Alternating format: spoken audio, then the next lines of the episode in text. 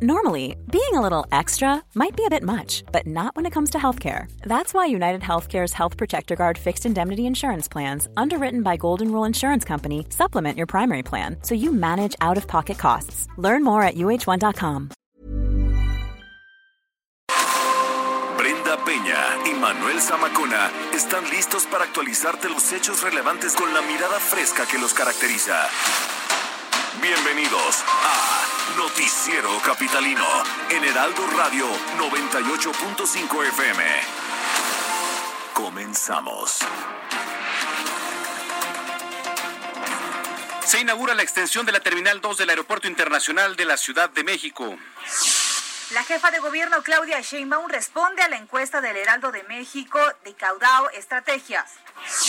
La colonia con mayor índice de contagios de coronavirus se encuentra en la alcaldía Xochimilco. Avanza el programa cosecha de lluvias con la instalación de 11.770 sistemas.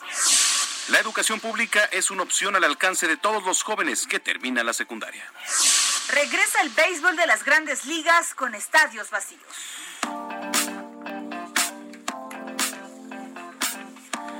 Son las nueve de la noche con un minuto, tiempo del centro de la República Mexicana. Qué gusto que nos estén acompañando una noche más y poder acompañarlo, por supuesto, aquí a través de la señal del Heraldo Radio 98.5 de FM. Bienvenidos al Noticiero Capitalino. Hoy que ya es jueves 23 de julio, querida Brenda Peña. Bendito viernes chiquito, gracias por acompañarnos. Solo un último empujón para terminar esta semana. Sí. Gracias por acompañarnos, aquellos que van a casa, que van de regreso al trabajo. Ya llueve en algunas partes de la Ciudad de México, hay que tener precaución, manejar con cautela y pues armarse de mucha paciencia porque ya hay tráfico considerable en varias zonas. ¿eh? Ya hay tráfico, efectivamente. Y si usted está en casa, prenda su televisor y le recomiendo que se aviente un partidito de béisbol, que además ya han regresado Lloviendo a, las a cántaros allá en Washington, de veras como si fueran ríos, ¿eh? Sí, efectivamente. Muy interesante todo el protocolo, el preámbulo, el inicio del partido allá en, en Washington, en este encuentro contra los Yankees de Nueva York. Ya estaremos platicando más adelante con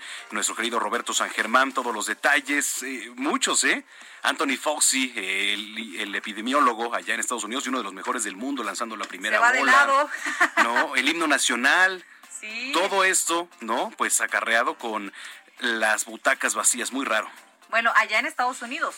O a ver si vemos ese orden aquí en México cuando comience alguna liga. La del Pacífico. No, pues ojalá de verdad hubiera ese eh, ese cuidado, esa esa parte de la sana distancia, pues ya veremos. Sí, ¿no? efectivamente, vamos a estarlo platicando. Y mientras tanto, los invitamos a que se pongan en contacto a través de nuestras redes sociales en arroba heraldo de México Arroba Bren bajo penabello. y arroba samacona al aire. Son las nueve con tres y comenzamos. Vamos a las calles de la Ciudad de México. Alan Rodríguez, ¿qué nos tienes? Buenas noches. Brenda Manuel, muy buenas noches. Continúan las investigaciones por parte de la Policía Capitalina y personal de la Policía de Investigación de la Fiscalía General de Justicia de la Ciudad de México en el centro comercial Antara. Y es que aproximadamente a las 7 de la noche, un grupo de cinco personas se ha informado que se trataba de tres mujeres y dos hombres, ingresaron a el establecimiento de la boutique de Carolina Herrera, en donde los sujetos amagaron con eh, armas de fuego a los trabajadores a quienes le solicitaron el dinero de la caja. También las dos mujeres aprovecharon para sustraer mercancía como lo son bolsas y perfumes. Ellos emprendieron la huida hacia la zona de la calle de Saavedra, en donde los esperaba una camioneta blanca en la cual emprendieron la huida en con dirección hacia la avenida Molière. Para por esto, personal de la Secretaría de Seguridad Ciudadana peinaron la zona, sin embargo, de, de Polanco, sin embargo, no encontraron a los responsables. Hasta el momento se desconoce el monto de la mercancía sustraída y del dinero robado en este punto, pero permanecen las investigaciones de esta situación de inseguridad en la alcaldía de Miguel Hidalgo. Vaya, pues, vaya atraco, vaya eh, temporada para cometer estos ilícitos. Y lo que sorprende es que ahora las bandas, eh, justamente de asaltantes, se sirven de mujeres para entrar a estas boutiques. Es correcto, y pues bueno, también mencionar que tan solo el día de ayer en una tienda Sambors de la alcaldía de Azcapotzalco se habría perpetuado un robo similar. Tremendo, caray, tremendo. A cuidarse muchísimo. Gracias, Alan, por el reporte. Más adelante nos enlazamos contigo. Buenas noches, al pendiente, gracias. Son las nueve con cuatro. Ya sabían a dónde. Ya sabían a qué tienda, ya sabían el modo, tenían perfectamente estudiado. Bueno, eh, esta tarde el presidente Andrés Manuel López Obrador y la jefa de gobierno Claudia Sheinbaum inauguraron la extensión de la Terminal 2 del Aeropuerto Internacional de la Ciudad de México. La obra tuvo un costo de 500 millones de pesos y es parte de este plan de conexión de los aeropuertos de Toluca y Santa Lucía. En el evento, el primer mandatario dijo que las obras en Santa Lucía siguen su curso. Al final decidimos hacer un nuevo aeropuerto en Santa Lucía que ya está en construcción el aeropuerto Felipe Ángeles, se mantiene la base aérea, la Fuerza Aérea Mexicana y se está construyendo un aeropuerto moderno de primer nivel, de primera clase. Y al mismo tiempo se conserva este aeropuerto y se mejora. Bueno, con esta, ah, con esta ampliación, eh, López Obrador dijo que se van a disminuir las posiciones remotas y resaltó que es una obra de calidad, que está bien hecha, con un presupuesto adecuado. Lamentó la disminución de la actividad en el aeropuerto debido a la pandemia de COVID-19. En el aeropuerto se mide, es como tomarle el pulso a la situación económica del país, es un termómetro. Aquí se disminuyó mucho el movimiento del aeropuerto en los momentos más difíciles y ahora poco a poco ya se ha ido incrementando el movimiento del aeropuerto. Se van a recontratar, que es lo que me importa mucho, de nuevo a trabajadores que fueron despedidos por la crisis económica.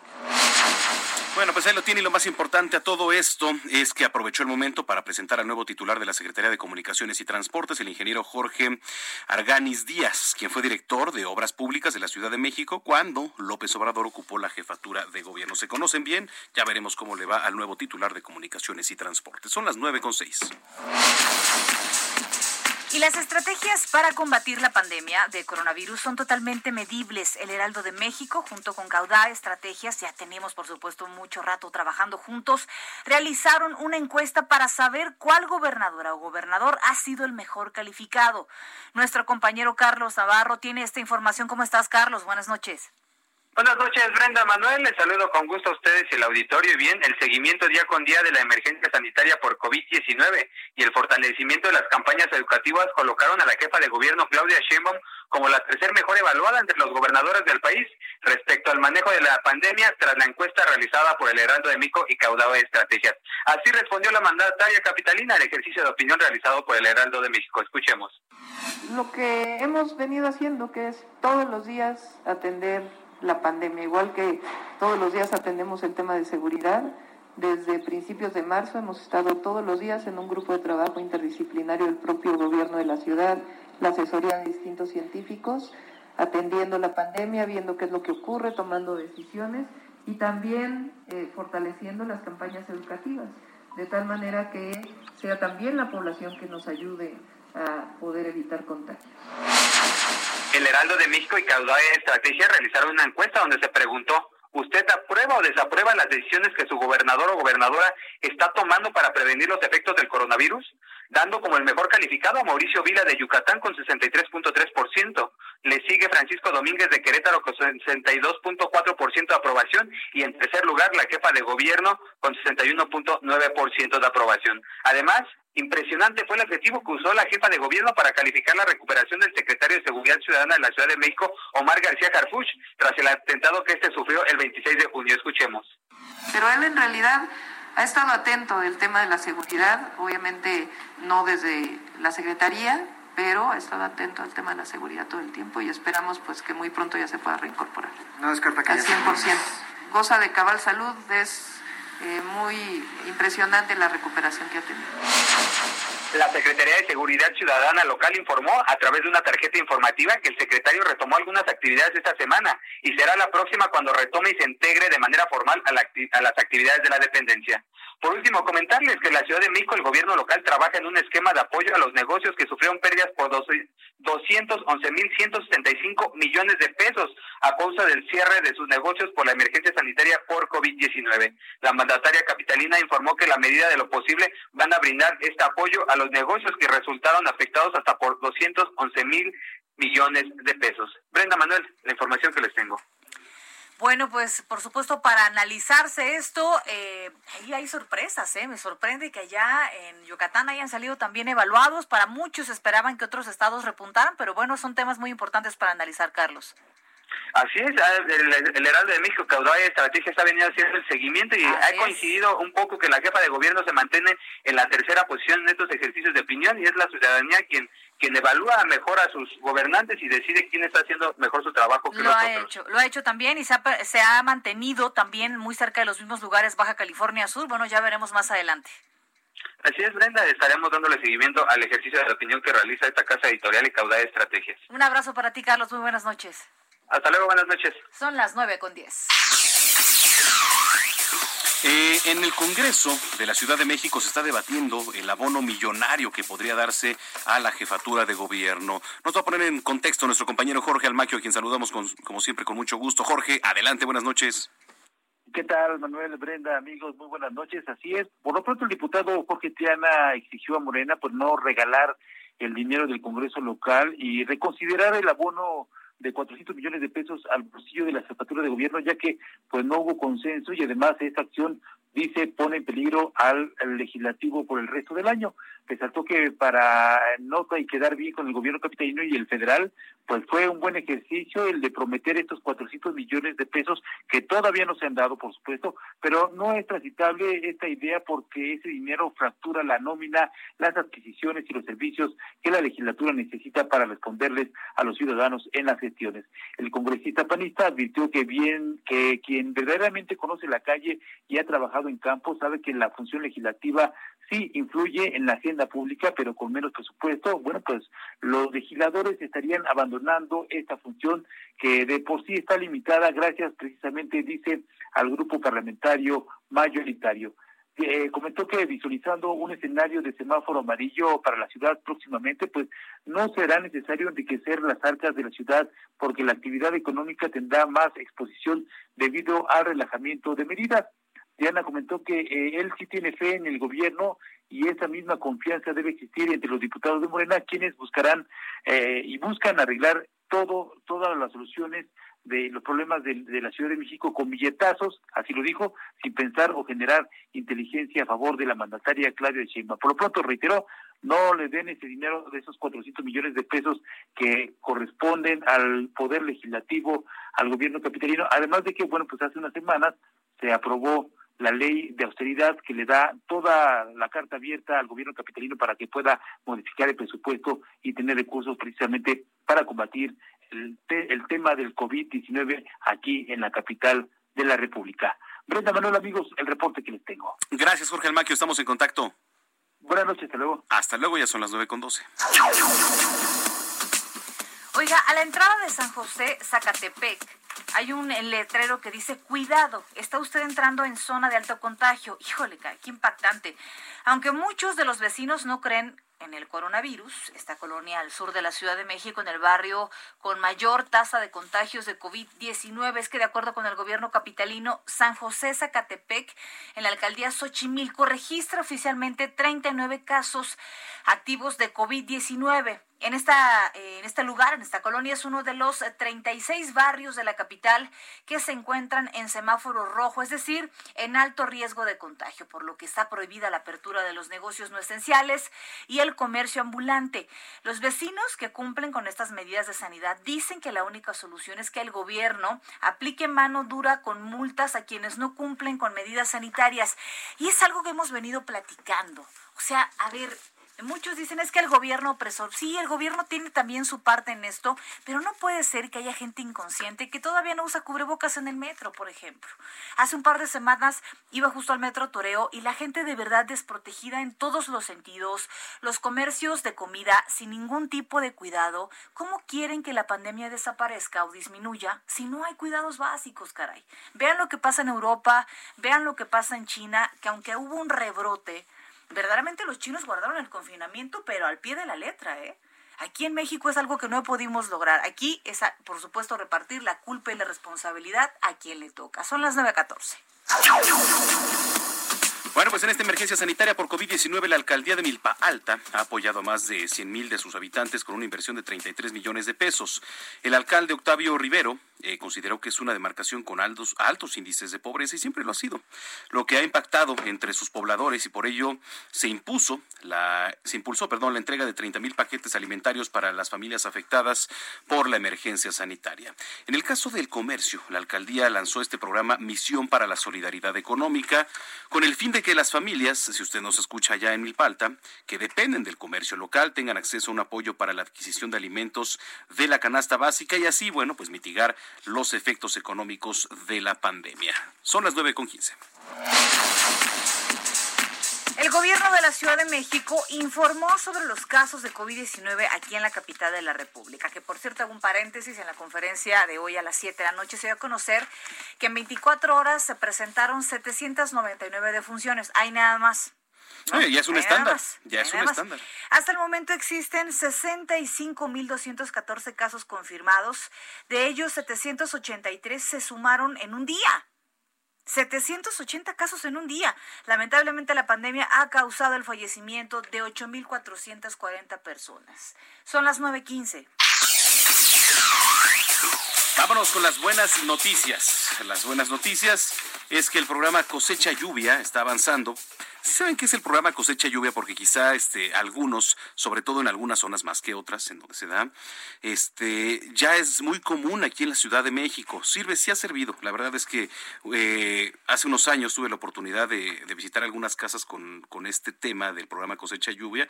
Y bueno, pues la verdad es que sí se recicla bastante agua, sirve para muchas cuestiones. Ahorita le platico. Entre 2019 y lo que va de este año se han instalado 11.770 sistemas de este programa. Bueno, se ha beneficiado a habitantes de colonias marginadas de las alcaldías Iztapalapa, Xochimilco, Milpa Alta, Tláhuac, Tlalpan, donde no hay agua suficiente, y sobre todo en Iztapalapa, que siempre, siempre sufren por agua. La Secretaría de Medio Ambiente de la Ciudad de México ha publicado un manual para que los habitantes de la capital puedan hacer su propio sistema y captar el agua de lluvia, que no es más que un reciclado, por supuesto, y eso sirve para el riego de plantas, para el lavado de trastes, para el sanitario, etcétera, etcétera.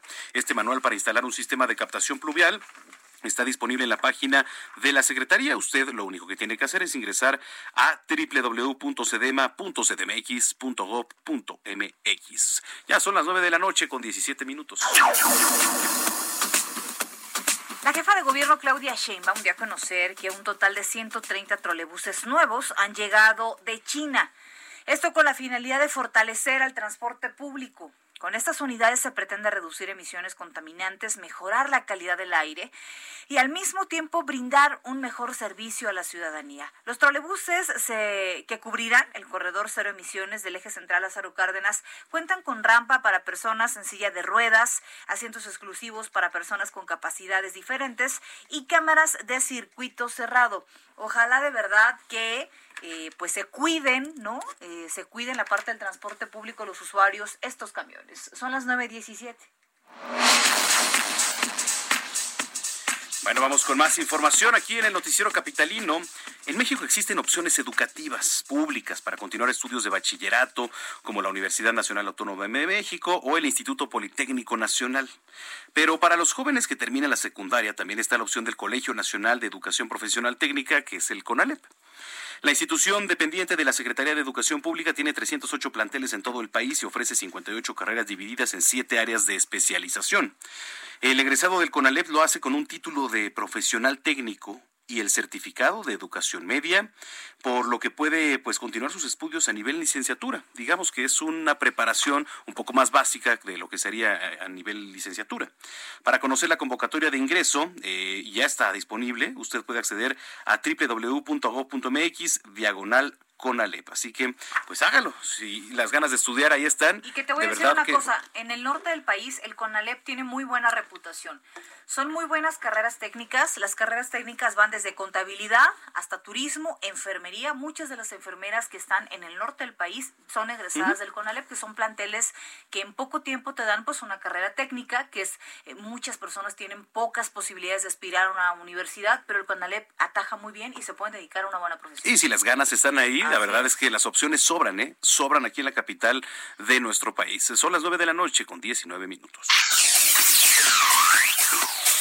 La construcción de una universidad pública en la alcaldía Magdalena Contreras fue retomada luego de que el proyecto no tuviera avances en los últimos cinco años. La universidad va a compartir el espacio con el Instituto de Educación Superior Rosario Castellanos e incluso se van a impartir algunos diplomados de la Universidad Nacional Autónoma de México. A la fecha, aún se prepara la licitación para eh, completar la construcción que tiene un presupuesto de 90 millones de pesos y va a concluir a inicios del 2021.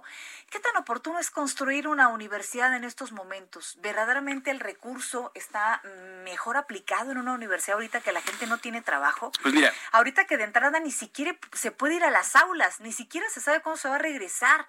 ¿No sería mejor destinar un recurso como este de manera momentánea a otro sector? Sí, aunque este, este proyecto, en particular de Magdalena Contreras, este, ya estaba presupuestado, ya se habían destinado recursos, más bien fue la conclusión. O sea, no esperando no la pandemia, ¿no? Porque esto se, se, se, dio a conocer antes de la pandemia, no, no se esperaba que llegara todo esto. Ahora, se va a buscar involucrar a la UACM, eh, con estricto respeto a su, autonomía universitaria, que es lo que estaban informando esta mañana. De hecho, dimos seguimiento a ello, eh, para realizar una colaboración interuniversitaria sobre diversos temas de la capital del país, en donde también participan la CEP, la UNAM, el IPN, el CONACIT, ¿no? Y entre otras instituciones públicas y privadas de la capital. Ojalá y sirva. Pues yo sigo pensando que deberían de enfocar esa atención en otro tipo de cosas que son prioritarias en este momento. Ahorita Una universidad ahorita, nadie tiene clases. En, realidad, no sabemos cuándo van a volver a las aulas. La CEP está diciendo que será el próximo 10 de agosto, quién sabe. No, yo dudo muchísimo, seguimos en semáforo naranja y posiblemente así sigamos, sobre todo porque esta semana han incrementado las hospitalizaciones. Magdalena Contreras, pues bueno, ojalá ojalá y sirva y también que digan a cuántos universitarios podrían recibir, qué carreras se van a dar ahí. correcto. Son las 9.21. Bueno, eh, hablando de educación, a ver, les platico. El titular de la Secretaría de Educación Pública, Esteban Moctezuma, informó que el regreso a clases presenciales en todo el país, cuestión que tocabas ahorita ese tema, Brenda, tendrá un nuevo enfoque. Esto debido a la pandemia de COVID-19 que pues azota y a bastante fuerte a nuestro país. La fecha tentativa para el regreso a clases, como decía, será el próximo 10 de agosto, siempre y cuando el semáforo epidemiológico se encontrara en verde, cosa que vemos bastante difícil por cómo van los casos, y por lo tanto el regreso a clases tendrá un modelo híbrido, es decir, se va a intercalar la educación a distancia con la presencial, que eso también pues da lo mismo. O sea, es prácticamente lo mismo. En la Ciudad de México el semáforo aún se encuentra en color naranja, ¿no? Por lo que los niños capitalinos seguirán tomando clases a distancia. Y si esto sigue, si usted va un asiento sí, un asiento no, un día sí, un día no, da lo mismo, da igual. Entonces, bueno, pues habrá que, habrá que replantear todo esto. Son las nueve de la noche ya con 22 minutos. Y mire, nada más para redondear la parte de las cifras. En siete días, los kioscos, estos famosos kioscos que se han colocado en las zonas que se consideran de alto contagio eh, por COVID-19 aquí en la capital, eh, este programa, en 34 colonias de atención prioritaria, eh, se han hecho 7.020 pruebas de COVID-19. Hay que recordar que usted llega y se dividen en varios grupos. Un grupo es, o más bien dos grupos, si usted tiene algunos síntomas propios del COVID-19, se va para un ladito, ahí le aplican la prueba y si usted no tiene síntomas, bueno, es otro protocolo que hay que seguir. Si usted da positivo, en un par de días se comunicarían con usted para notificarle pues qué es lo que sigue. De este universo de 7.020 pruebas, 4.240 son aún eh, procesadas y en 2.516 eh, se obtuvo un resultado eh, positivo. Se ha dado con 55.701 consultas domiciliarias y se ha atendido 5.179 personas con síntomas de COVID-19. Son las 9.23. Vamos a las calles de la Ciudad de México. José Arturo García, ¿qué nos tienes? Adelante. Gracias, muy buenas noches. Bueno, pues ya en este instante han comenzado los trabajos precisamente para un deprimido, justamente en el cruce del circuito interior, en su tramo Boulevard Puerto Aéreo, a la altura de Fray Servando Teresa Donier y de Avenida 8, esto con dirección hacia el Palacio de los Deportes. Hay que tomarlo muy en consideración. Procedente del aeropuerto capitalino, con dirección también hacia Eje 4 Sur, la Avenida T, encontramos muchos contratiempos vehiculares debido a esta eh, obra que estamos reportando a sus amigos, y también en el sentido opuesto procedente de la zona de la Avenida Avenida T del eje 4, Avenida Y también, en dirección hacia el eje 1 norte encontrarán rezagos de importancia, ya que estos trabajos son en ambos sentidos y en el bloque de carriles laterales. Así que tómelo en consideración durante las próximas horas y, por supuesto, en los próximos días. Es el reporte que tenemos y regresamos con ustedes. Buenas noches. Gracias, José Arturo. Estamos muy pendientes. Buenas noches.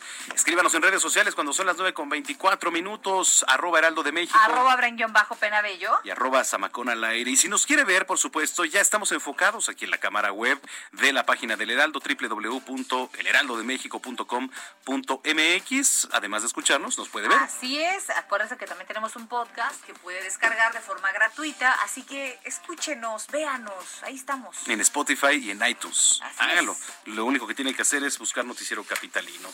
9 con 24. Ya regresamos.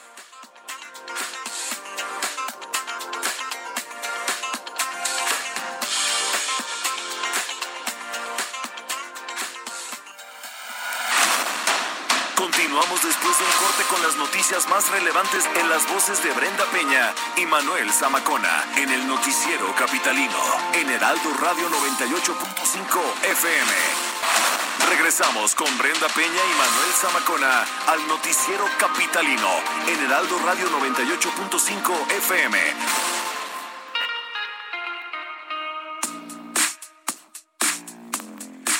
Son las 9.30 de la noche. Gracias por acompañarnos en esta segunda media hora de información aquí en Noticiero Capitalino, el Heraldo Radio 98.5.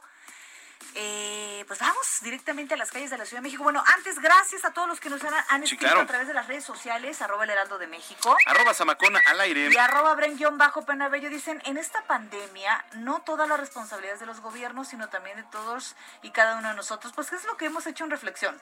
Acá tenemos también, el perrito alegró la vida del señor. ¿Qué? ah, de un, perrito abandonado que alegró la vida de un señor en un parque. Aquí nos ah, escribe Puma Universitario. Oye, ya habíamos platicado de esta realidad de las mascotas abandonadas a raíz de la pandemia de COVID-19 y cómo se ha convertido también en un problema de salud. Pues qué bueno que adopten, ¿no? Qué bueno que adopten. Gracias, gracias por comunicarnos. ¿Tú tienes ahí? Eh, sí, pues muchas gracias a los que nos han escrito. Eh, nos están diciendo también que sí, efectivamente, ya arrancó el béisbol. A muchos no les gusta, también por lo que estaba leyendo. Oye, eh, ya están jugando los Dodgers ahorita contra... San Francisco. No sé quién. Ah, los gigantes de San Francisco, ahí en, en la Bahía. Eh, estaba por verse. casa, hagas una botanita ahí en la salita con la familia, platiquen, ¿no? Sí, vean veis, la verdad qué es que felicidad, caray, qué Regresó. Felicidad. ¿eh? Así es. Ah, y aquí en el, en el partido de los Dodgers sí hay estas caritas, este... En los emojis. En los tickets virtuales, en donde tú comprabas y recortaban tu carita, mandabas tu foto y ahí están sentaditos. Que por cierto no he visto, déjame entrar justamente a, la página de, de las grandes ligas, que si usted seguir, Major League Baseball o la página oficial en México, que es Major League Baseball México, MLB México. Eh, el partido de los Yankees, cómo, que, cómo quedaron, porque hasta donde yo lo vi, que lo estaba viendo, iba ganando 4-1 los Yankees con tremendo palo de Giancarlo Stanton, ¿no? Buenísimo, por cierto. Pero bueno, pues escríbanos, porque se suspendió el partido. Además, Tlaloc quiso ver el juego. Ni hablar. Oye, qué lluvias caen ahí en Washington, qué bárbaro. Pero bueno, pues ni hablar. Correcto. Ni hablar. Vamos a las calles de la Ciudad de México, Manuel, con Alan Rodríguez. Brenda Manuel, muy, buenas noches, mucho gusto saludarlos nuevamente y quiero comentarles que en estos momentos tenemos una fuerte fuga de agua, lamentable situación que se está presento, presentando en la avenida Río San Joaquín al cruce de la calle Casa de la Moneda, esto en la zona de la colonia Lomas de Sotelo, alcaldía de Miguel Hidalgo. Vecinos de la zona ya nos han comentado que están pues bastante molestos y es que debido a esta afectación de agua potable ellos se han quedado sin el líquido. Son al menos ocho inmuebles, ocho edificios los que se encuentran afectados por esta situación. Nos comentaron que temprano estuvieron trabajando personal de la Comisión Federal de Electricidad, al parecer en la reparación de la red eléctrica que es subterránea en este punto de la capital. Y pues bueno, se informó que aproximadamente a las siete de la noche se retiraron y minutos después fue cuando se notaron, se percataron de que se estaba registrando esta fuerte, fuerte, fuerte fuga de agua, la cual pues bueno ha provocado eh, que el desperdicio de varios litros de este líquido vital, la circulación con dirección hacia el circuito interior en esta zona se encuentra bastante afectada, por lo cual recomendamos a nuestros amigos circular con precaución y reducir la velocidad al paso por Lomas de Sotelo. Es el reporte que tenemos, nos han comentado vecinos que ya han llamado al sistema de aguas de la Ciudad de México para reportar esta situación. Sin embargo, las líneas suenan ocupadas, únicamente una contestadora es la que da pie a las llamadas, pero nadie está atendiendo el reporte. Es eh, al momento personal de la Secretaría de Seguridad Ciudadana ha eh, acordonado la zona y está desviando la circulación. Sin embargo, pues bueno, es mucho el paso de los vehículos y el agua que continúa desperdiciándose. Es el reporte que tenemos esta noche. Qué bárbaro, es lamentable de verdad lo que nos dices. Ojalá de verdad que esto no se prolongue durante toda la noche. Imagínate nada más la cantidad de agua que se va a perder ahí. Sí, no, y esa es una. Y la otra, aquí nos están escuchando y monitoreando gente de la delegación, de la alcaldía, perdón, Miguel Hidalgo. Así que por favor, digo, si no contestan, manden a alguien a través de este espacio. Ya escucharon la denuncia ciudadana, Avenida Río San Joaquín, ahí en Lomas de Sotelo, en su alcaldía, en Miguel Hidalgo, por favor, pues échenle un telefonazo a quien tengan y ahí que la guardia de, de 24 horas, caray. Por supuesto, ¿no? hagan algo. En ruta en el teléfono, caray. Son las 9.35. Gracias, querido Alan. Buenas noches, muchas gracias. Paola Félix Díaz, directora del Fondo Mixto de Promoción Turística aquí en la Ciudad de México, informó que debido a la pandemia se contempla una celebración virtual para el megadesfile del Día de Muertos, que tan bonito que era. Pues bueno. Bueno, pues, es, no pues era porque no se ha extinguido, pero la funcionaria añadió que con la finalidad de continuar con las tradiciones y realizar un homenaje a las personas que han fallecido a causa de coronavirus, se contempla la posibilidad de realizar un desfile en automóviles. Bueno, ahora veremos cómo la adaptan, por qué rutas, ¿verdad? Cabe mencionar que este mega desfile del Día de Muertos representa una gran oportunidad para la economía y el turismo de nuestra ciudad. En sus dos ediciones anteriores, dos o tres, no, no me acuerdo cuántas iban, este, la verdad es que causó bastante satisfacción en el turismo. Tan solo en 2019 más de dos millones de personas asistieron a este evento. ¿Tú lograste ir a alguno de los Fíjate que sí me tocó la, me tocaron las coberturas mucho del Día de Muertos, este, y la verdad es que aquí eh, eh, en, en el centro del país es algo que se vive con muchísimo fervor. En el norte del país, por alguna razón, están mucho más agringadas las costumbres, y yo no tuve la oportunidad de vivir estas tradiciones hasta que no vine aquí a la Ciudad de México.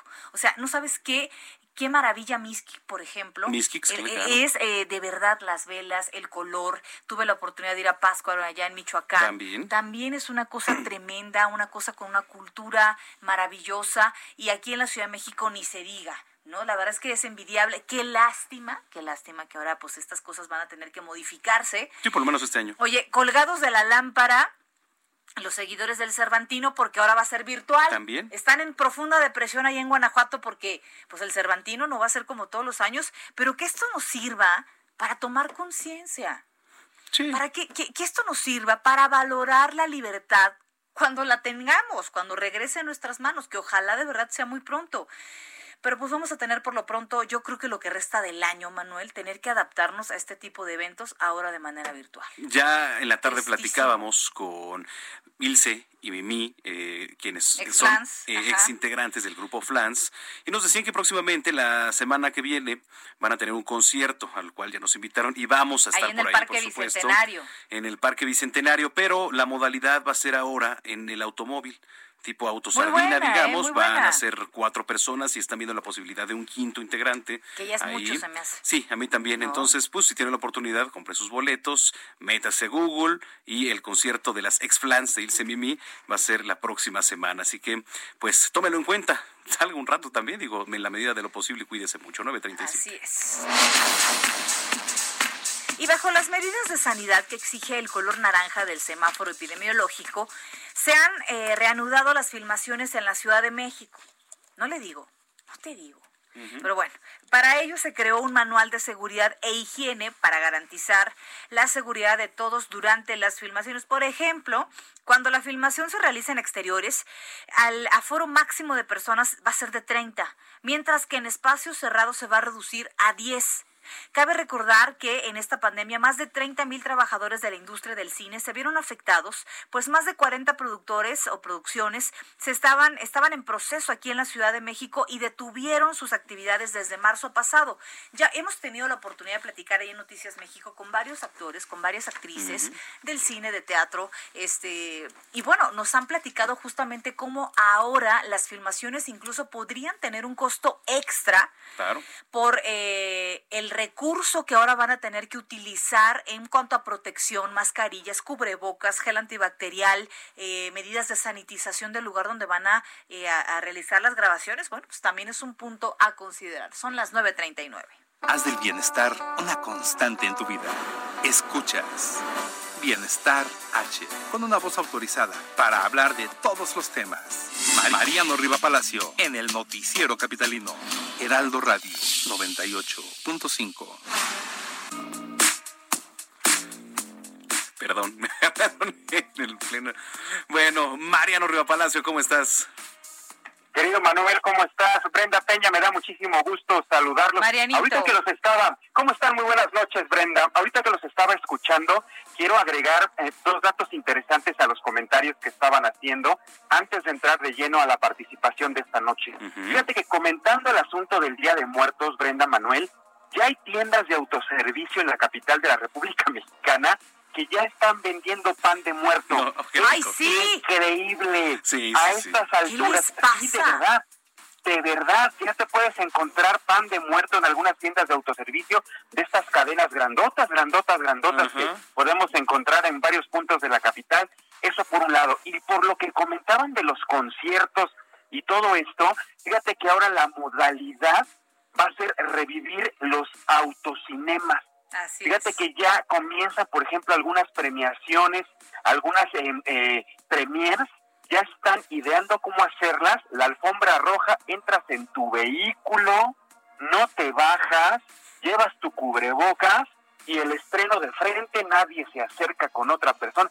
Así va a ser, por lo menos, como dice Brenda, yo creo que de aquí hasta que termine el año, hasta que tengamos una vacuna que yo de verdad estoy sorprendido del avance de algunos laboratorios, pero definitivamente yo no creo que esté antes de fin de año, ojalá me equivoque, porque de verdad el número de infectados en nuestro país van a aumentar. Ahora sí, muchachos, un tema que ha sido relevante durante esta pandemia con el confinamiento y el regreso a la llamada nueva normalidad para la Ciudad de México, ustedes lo saben, es el de la movilidad. Fíjense que hace semanas, pues ustedes también fueron testigos, las calles semivacías, algunas completamente vacías. Hoy ha vuelto la actividad y una parte importante de este nuevo esquema para trasladarse de un lugar a otro es la bicicleta y las autoridades han buscado incentivar su uso pues como opción para realizar viajes cortos y medianos.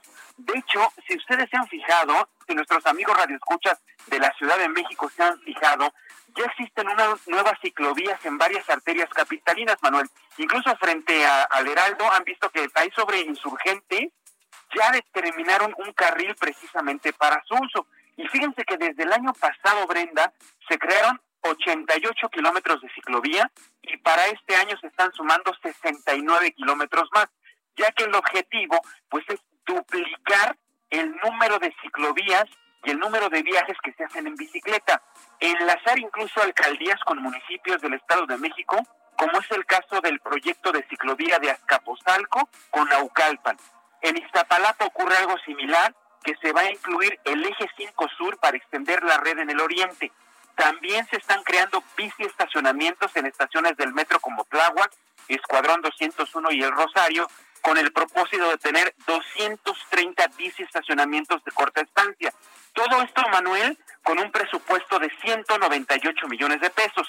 Y el propósito es tener 600 kilómetros de ciclovías para el año 2024, considerando varias alcaldías como Álvaro Obregón, Coyoacán, Venustiano Carranza. Y vaya, estos son los números y los datos, Brenda, que nos dan a conocer las autoridades de la Secretaría de Movilidad. Pero ahí les va mi pregunta. ¿Funciona? ¿Existe la suficiente cultura cívica y vial en la capital para convivir vehículos, transporte público, peatones y bicicletas con más ciclovías diseñadas o adaptadas? ¿Ustedes qué creen? ¿Qué, qué creen que pueda ocurrir? Digo, yo creo que todos merecemos espacio para convivir, pero falta mucho, desde mi perspectiva, mucha cultura cívica y mucha cultura vial, muchachos. Yo de entrada preguntaría, ¿es, ¿es prioridad ahorita? Es que yo voy con las prioridades.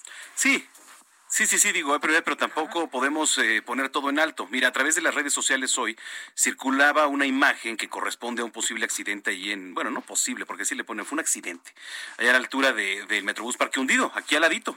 Eh, al parecer un vehículo arrolló a un ciclista sobre la vialidad, pero en su descripción dijo sentirse triste porque dejaron, dice, mi sombra como calcomanía, eh, referencia a la bicicleta, ¿no?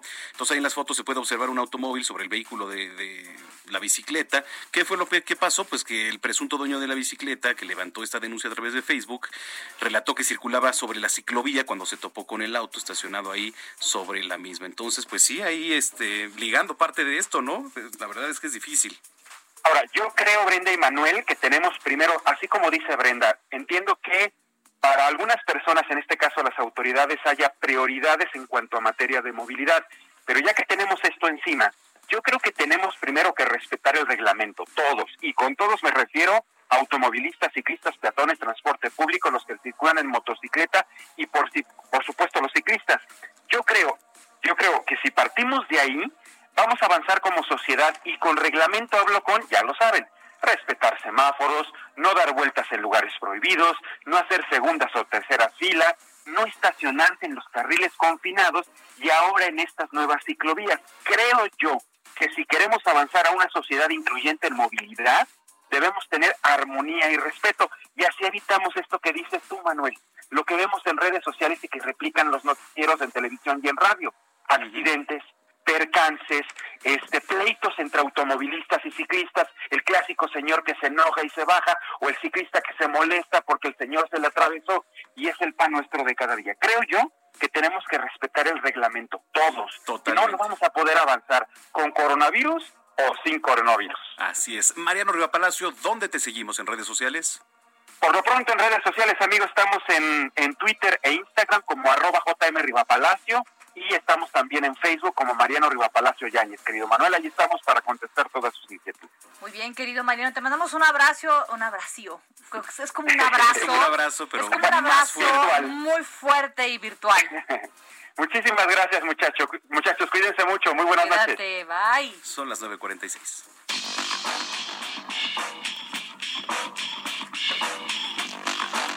Querido Roberto San Germán, ¿cómo estás? Muy buenas noches.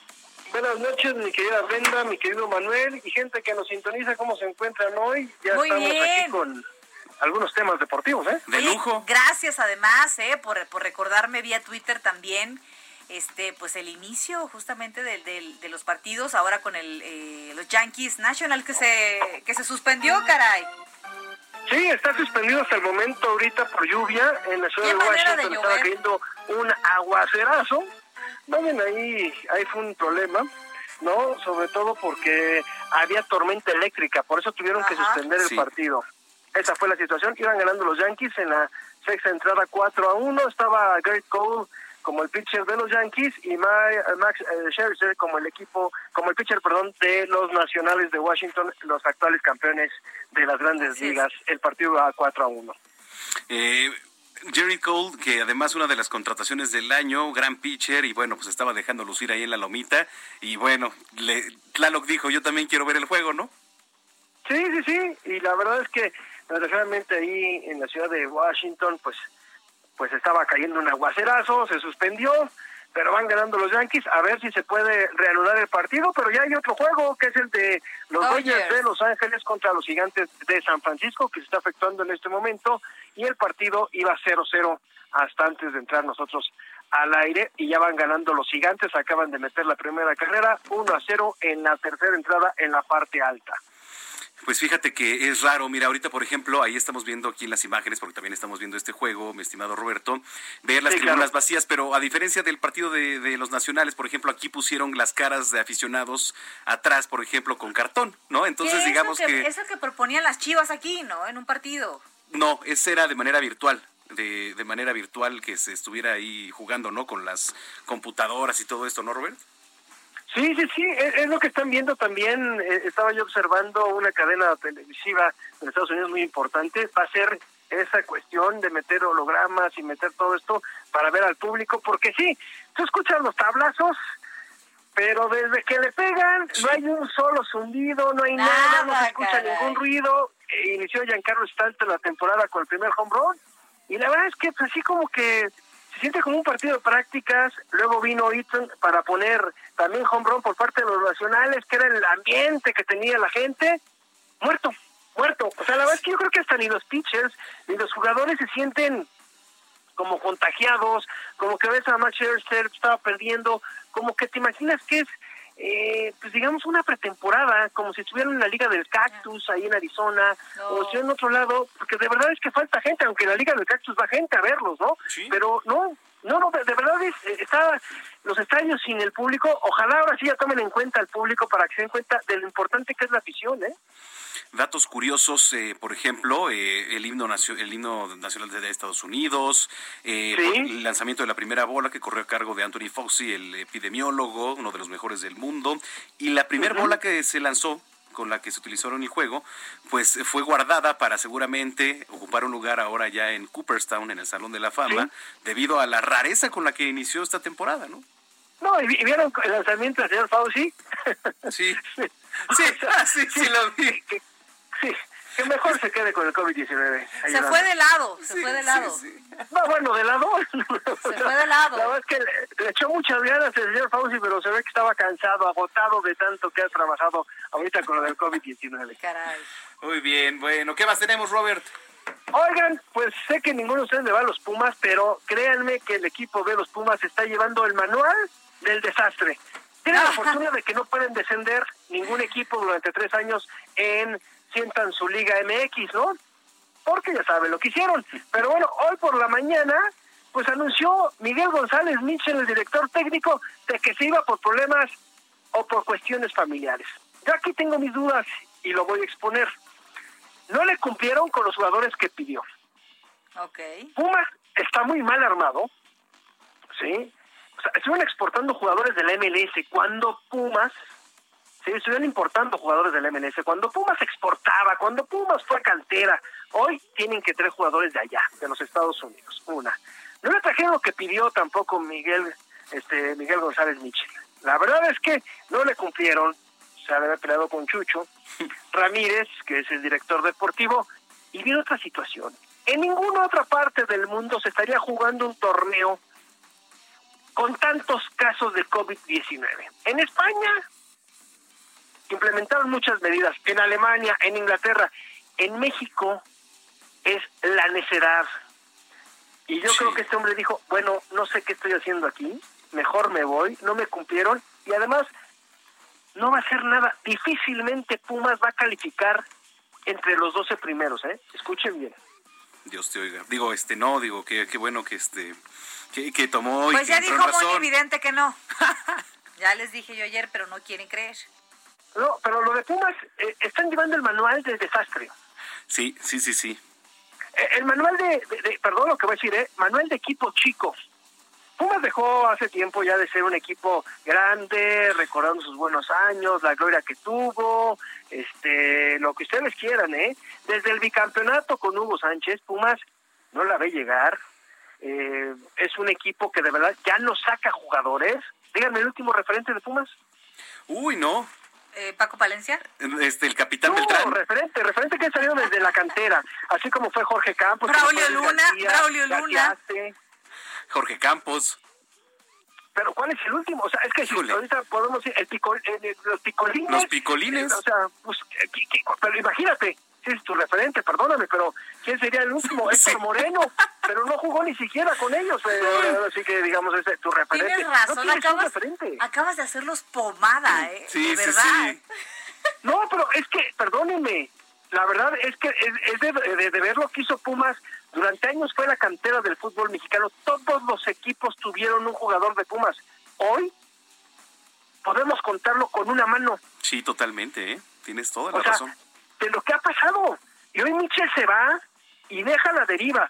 Y espérense, porque ya levantó la mano un ícono y lo comentaron ahorita. Jorge Campos dice que quiere ser el entrenador de los Pumas. Dios nos libre, digo a ellos, ¿no? Bueno, mira, yo creo que haré mejor que narrar. En chanclas, ¿no? Porque cuando, o en chanclas, sí, sí, sí, efectivamente, porque... Ay, Dios mío. No, pero bueno, lo estás diciendo, pues si no se le entiende cuando narra, tú crees que los jugadores le van a entender cuando lo dicen, tampoco, No, pues no, la verdad es que no. O sea, yo no sé qué tanto puedas tener al Brody, la verdad lo respeto mucho como jugador, como persona. Yo no había escuchado, no sabía que tenía ya título de entrenador. Ándale. No, pues nadie, ni yo. ¿Tú sabías, Brenda No, hombre, ¿yo qué voy a saber del Brody? No, no, no. y pues entonces, pues están saliéndole novias a, al equipo de los Pumas. Va a ser difícil quien lo quiera tomar también, porque además hay un descontento con los jugadores porque les iban a rebajar el salario, no les iban a pagar. Sí, ahora dicen que les van a diferir el salario y que van a cobrar completo. Varios se fueron. Pablo Barrera no quiso llegar a un acuerdo, Malcorro tampoco quiso llegar a un acuerdo y se tuvieron que ir. Mal la situación en Pumas, señores. Empieza mal y todavía no inicia el torneo. No, bueno. No tiene director técnico, ¿eh? No, no hay. Pero así las cosas en el mundo del deporte. Roberto San Germán, ¿en dónde te seguimos? En Twitter, en arroba R San Germán, estamos ahí para servirles, señores. Pasen muy buena noche. Abrazo, querido Roberto. Igualmente, abrazo. Vámonos. Ya nos vamos. Oye, tu, pronóstico para la temporada de Grandes Ligas. Este, híjole, me encantaría ver nuevamente un Yankees eh, Dodgers. Yankees Dodgers, estaría bien. Yo en la Liga Nacional voy con mis Cardenales, en la Americana creo que Yankees tiene buenas posibilidades de ser protagonista. Creo, yo también creo. Bueno, vamos. Ya nos vamos con algo de Slash, se llama Ghost. ¿Sí? ¿Ya? Pues ya, ya, ya, ya, adiós.